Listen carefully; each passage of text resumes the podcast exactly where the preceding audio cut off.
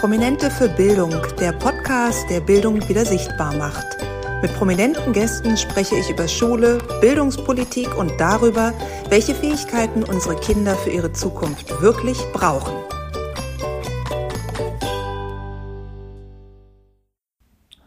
Herzlich willkommen bei einer neuen Folge Behind the Scenes von Prominente für Bildung. Heute verrate ich euch ein paar Hintergründe zu meiner Podcast-Aufnahme mit Professor Klaus Horrellmann. Professor Horrellmann ist jetzt vielleicht nicht der klassische deutsche Prominente, den ich bisher in meinem Podcast hatte, aber ganz ehrlich, unter allen Kennern der Pädagogik und Bildungslandschaft ist er wirklich die Koryphäe schlechthin. Das heißt, wenn jemand in diesem Podcast gehört, dann Klaus Horrellmann. Und ich habe mich super gefreut, vor allen Dingen auch aus persönlichen Gründen, dass er sich die Zeit genommen hat. Denn mich verbindet mit ihm schon eine, na, gut 25 jährige Bekanntschaft, sage ich mal. Denn ich gestehe, die Bekanntschaft war bisher sehr einseitig. Soll heißen, ich kannte ihn, aber er kannte mich mit Sicherheit nicht. Ich habe nämlich schon in meinem Studium, was ich 1996 an der Berliner TU begonnen habe, angefangen, seine Bücher zu lesen. Warum habe ich das gemacht? Weil man an keinem Gebiet der Pädagogik, Bildung, schulischen Ausstattung an ihm vorbeigekommen ist. Scheinbar auf jedem Gebiet hatte Klaus Horrellmann schon ein Buch geschrieben, was dann mir immer von meinem jeweiligen Professor oder Seminarleiter empfohlen wurde. Und ehrlich gesagt, habe ich seine Bücher damals schon recht gerne gelesen, denn sie waren gut verständlich und sie haben für mich einfach Sinn ergeben. Das mag sich jetzt simpel anhören, es ist aber bei viel Fachliteratur oftmals nicht der Fall. Da ist es viel zu abgehoben beschrieben, die einzelnen Phänomene oder was die Kinder fühlen, denken, wie sie lernen, wie die Prozesse sind. Teilweise kann man das gar nicht verstehen und hat so das Gefühl, das mag ja in der Theorie alles sehr elaboriert klingen, das bringt mich aber später im Klassenzimmer überhaupt nicht weiter.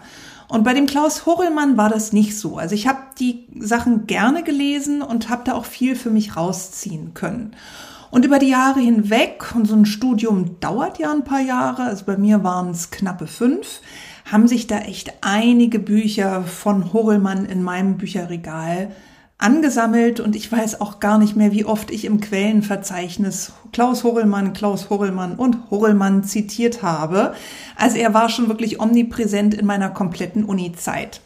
Ich habe ihn dann natürlich ein wenig aus den Augen verloren, als ich wirklich vor Ort an der Schule war. Denn ja, man bildet sich fort und man hat hier und da noch die ein oder andere Weiterbildung. Aber die ist ja doch dann eher praktischer Natur und besteht nicht unbedingt darin, noch neue Lektüre von einem Professor zu lesen. Aber wie das Leben so spielt, habe ich ja viele Jahre später angefangen für das Magazin Schule Fachbeiträge zu schreiben. Das heißt, immer mal wieder, wer sich das Heft mal kauft, findet da meine Artikel. In denen schreibe ich über Schule, Einschulung, Mädchen und Jungen in der Schule und verschiedene Themen, die gerade so aktuell sind. Und ich bin seit Anfang diesen Jahres 2023 auch Mitglied des Beirats vom Magazin Schule. Und man höre und staune, wer ist denn da noch Mitglied? Professor Klaus Horrellmann, na sieh mal einer an, so sieht man sich wieder im Leben. Beziehungsweise ich dachte, dass ich ihn sehen würde, denn wir hatten Anfang Juni eine E-Mail bekommen, in der es hieß, jetzt treffen wir uns mal wieder online und werden besprechen, wie es weitergeht mit dem Heft, welche Inhalte kommen und einfach mal einen generellen Austausch machen. Und da Professor Hochelmann auch auf dem Verteiler war, dachte ich, das ist ja super. Die anderen Namen sagen mir jetzt nicht so viel, weil wir eine tolle gemixte Mannschaft aus vielen verschiedenen Bereichen sind. Aber ihn kannte ich und wollte ich jetzt endlich zumindest mal live via Bildschirm in der Zoom-Konferenz kennenlernen.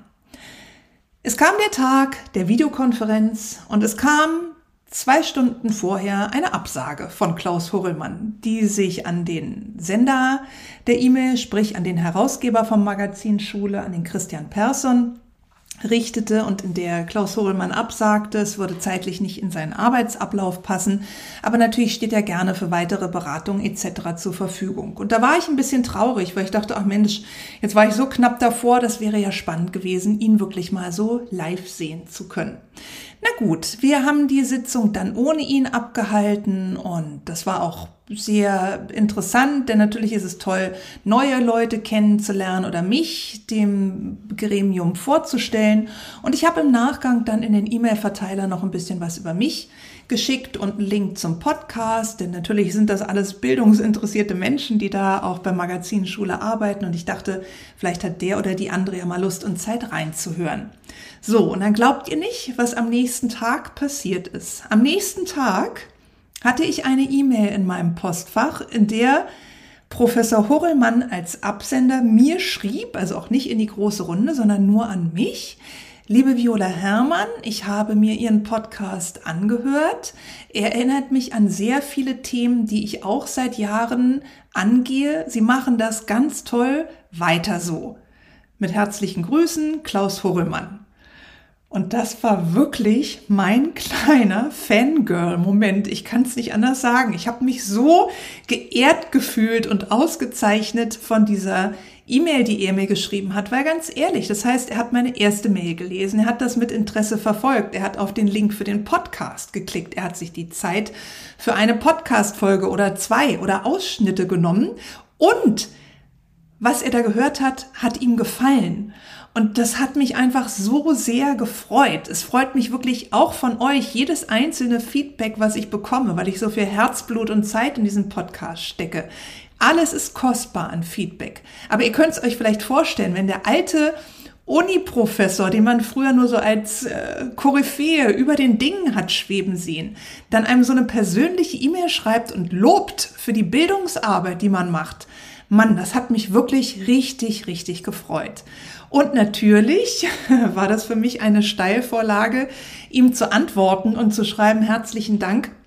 Ich weiß Ihr Feedback sehr zu schätzen. Und natürlich wäre ich nicht ich, wenn ich jetzt nicht fragen würde, ob Sie sich auch die Zeit nehmen, um bei Prominente für Bildung als Gast in Erscheinung zu treten. Und er sagte, das macht er super gerne und sicherlich werden wir kein Problem haben, da einen Termin zu finden. Er nimmt sich die Zeit und erzählt mir aus seiner Erfahrung.